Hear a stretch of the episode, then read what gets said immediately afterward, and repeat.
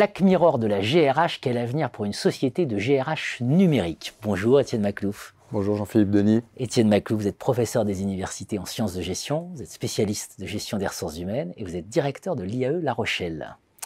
Et vous venez de produire l'ouvrage Pourquoi les organisations industrielles ne sauveront pas la planète? Tout un programme, tout un programme. Et donc cette référence, euh, cette référence à Black Mirror, parce que ça peut nous aider à mieux comprendre la société, cette, euh, cette référence à Black Mirror. Peut-être un petit mot sur Black Mirror. Black Mirror, c'est une, une, série anglaise donc euh, qui va jusqu'au bout des, idées, euh, à la fois dans le conceptuel, le philosophique, mais aussi dans l'aspect très intime et parfois un peu trash euh, des épisodes que les épisodes peuvent avoir. C'est une réflexion dystopique sur les technologies que nous avons aujourd'hui et quelle société elles préfigurent. Donc la, référence, c'est parce que nous vivons aujourd'hui une, accélération évidemment de la transformation numérique dans tous les sujets, et en particulier dans la façon dont nous gérons ce que nous appelons les ressources humaines. Et cet ouvrage ne parle pas directement du numérique, mais il est parti d'un besoin euh, de faire le point sur la relation que nous entretenons avec les organisations qui peuplent notre environnement, qui nous semblent des données, mais en fait qui euh, sont un peu euh, hors de contrôle et pourtant qui gouvernent nos vies en, grande partie. Donc la gestion des sources humaines, c'était un, c'est un sujet clé, en fait, c'est au cœur de l'ouvrage. Bon, alors, on, y va. C'est quoi la GRH aujourd'hui? Alors, c'est la GRH, pour aller très simple, pour, euh, pour faire très simplement, c'est deux, deux, idées. Une première idée euh, qui vient du management industriel. Euh, tout le monde parle des, tout le monde sait ce que c'est qu'un ERP, un logiciel qui sert à la, la, planification des ressources de l'entreprise. Euh, et cette idée, elle découle grosso modo de euh, bah, de ce qu'en biologie, euh, des gens comme euh, Darwin ou Wallace ont décliné de Malthus, c'est l'idée que la nature alloue les ressources. donc il parlait d'économie de la nature, d'économie de l'organisme, disait qu'il y a des configurations possibles et que chaque configuration correspond à une façon d'allouer des ressources. Et donc l'idée des ressources dans, la nature, ça a été transposé dans l'économie, et nous regardons aujourd'hui tout à travers ce prisme. Là où nous avons fait un saut, c'est que nous avons pensé qu'on serait supérieur à la nature pour le faire, et donc on allait avoir une allocation scientifique des ressources. Le progiciel de les systèmes de gestion des ressources de l'entreprise part de l'idée qu'on va tout calculer, tout mesurer, tout anticiper, et si on applique cela aux ressources humaines, ça veut dire que l'humain est lui-même quelque chose qu'on va optimiser, et donc, ça suppose euh, énormément d'aspects qui sont tout à fait discutables, euh, mais qui se matérialisent par des outils, des mmh. outils de GRH. Mmh. On imagine qu'il y a des, implications, évidemment, dans les parcours, hein, les parcours humains. Alors, le, saut dans la gestion des ressources humaines, on peut dire qu'il y a toujours eu une gestion des ressources humaines, de fait. Il a fallu, euh, quand on mobilise des armées ou quand on pense aux églises, euh, il y a toujours eu, ou dans les villages, ou dans les sociétés féodales, il y a toujours eu une gestion de fait. Donc, il y a toujours eu une allocation des ressources. La différence à partir des années 50, c'est avec la révolution cognitiviste, où on commence à s'intéresser à la subjectivité des individus.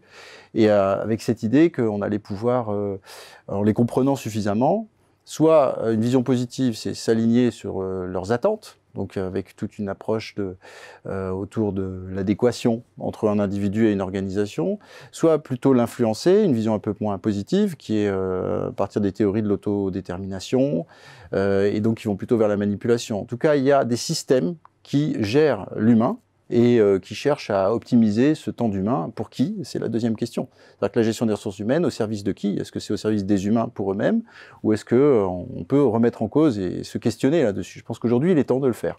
Mmh. Voilà, de se questionner sur l'AGRH, la nature de, l'outil, et aussi sur euh, où ça nous emmène, d'où la question du Black Mirror. Mmh. J'évoque l'ouvrage Pourquoi les organisations industrielles ne sauveront pas la planète? Évidemment, le sujet sous-jacent, c'est l'idée de progrès. Alors, est-ce que derrière tout ça, on progresse? Est-ce qu'il y a du progrès? Est-ce qu'à l'inverse, euh, on part ailleurs?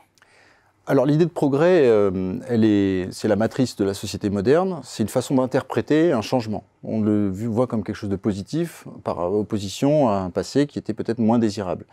Euh, si je fais la référence à la, biologie, c'est aussi pour re-questionner cette, idée de progrès. Et c'est pas parce qu'une forme succède à une autre qu'elle est meilleure. C'est simplement qu'elle est plus adaptée. Donc, il y a une progression, une dynamique. En revanche, euh, dans le vivant, il n'y a pas de régulation. C'est-à-dire que ça peut aussi amener à la perte, à la fin. Donc, il y a une progrès, il y a un progrès technologique, mais euh, c'est la finalité qu'il faut interroger, c'est où nous allons. Et ce où nous allons aujourd'hui, il est à regarder à l'aune de la transition écologique, puisque nous savons que les écosystèmes disparaissent, et nous voyons aussi qu'un très grand nombre d'humains aujourd'hui sont en dehors des systèmes de travail industriels. C'est-à-dire, si on regarde la gestion des ressources humaines telle qu'elle se développe, elle se développe d'abord dans le marché du travail, avec des systèmes d'adéquation entre, d'une part, des postes qu'on modélise et puis des individus qu'on va modéliser avec un CV. Donc là, on peut dire il y a une certaine efficacité éventuellement. Il faudrait revenir sur les fondements, parce qu'en réalité, tout se discute derrière le, fait de parler d'un CV pour parler d'une personne.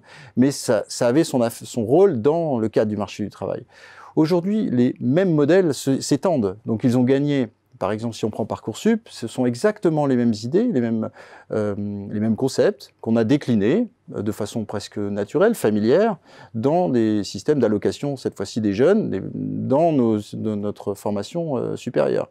Et, et, donc à très grande échelle. C'est-à-dire que là, on n'expérimente pas.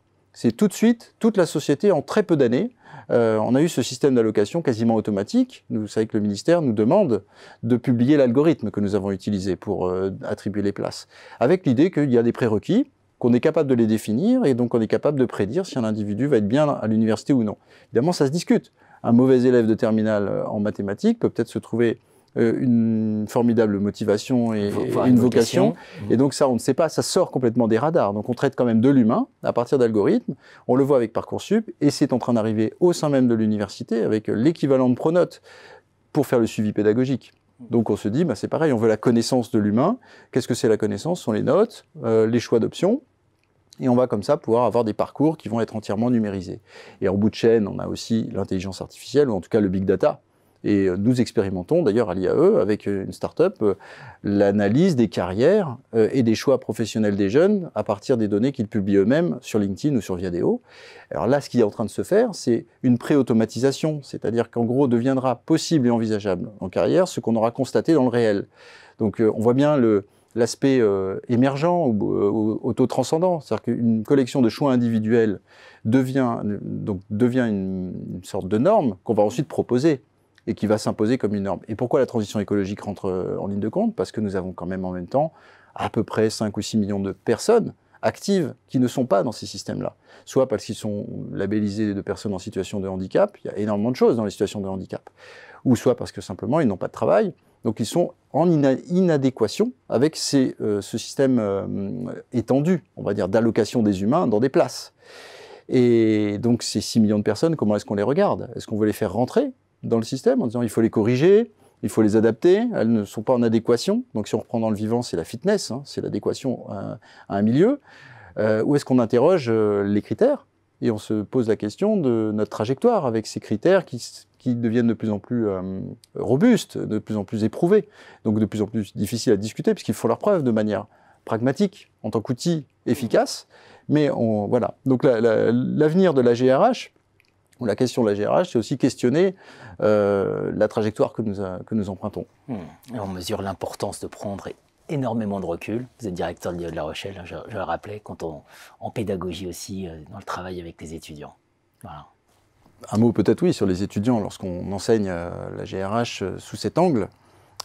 effectivement, et pas simplement comme comment faire de la GRH et qu'est-ce qu'un DRH fait aujourd'hui dans une entreprise, c'est vrai que ça, ça, provoque des réactions, parce qu'aujourd'hui il y a une attente très importante des jeunes pour aussi euh, comprendre le monde dans lequel ils se situent et, euh, comprendre euh, peut-être ce qu'ils ressentent eux-mêmes lorsqu'ils sont face aux outils, lorsqu'ils candidatent, pourquoi est-ce qu'ils sont sélectionnés ou pas sélectionnés, et pourquoi et comment se, repérer, comment prendre des, faire des choix aussi un peu plus libres. C'est la question du libre arbitre aussi hein, qui se pose. Donc oui, dans la formation universitaire, on a, on, se donne en tout cas ce rôle et on voit que ça répond à des attentes.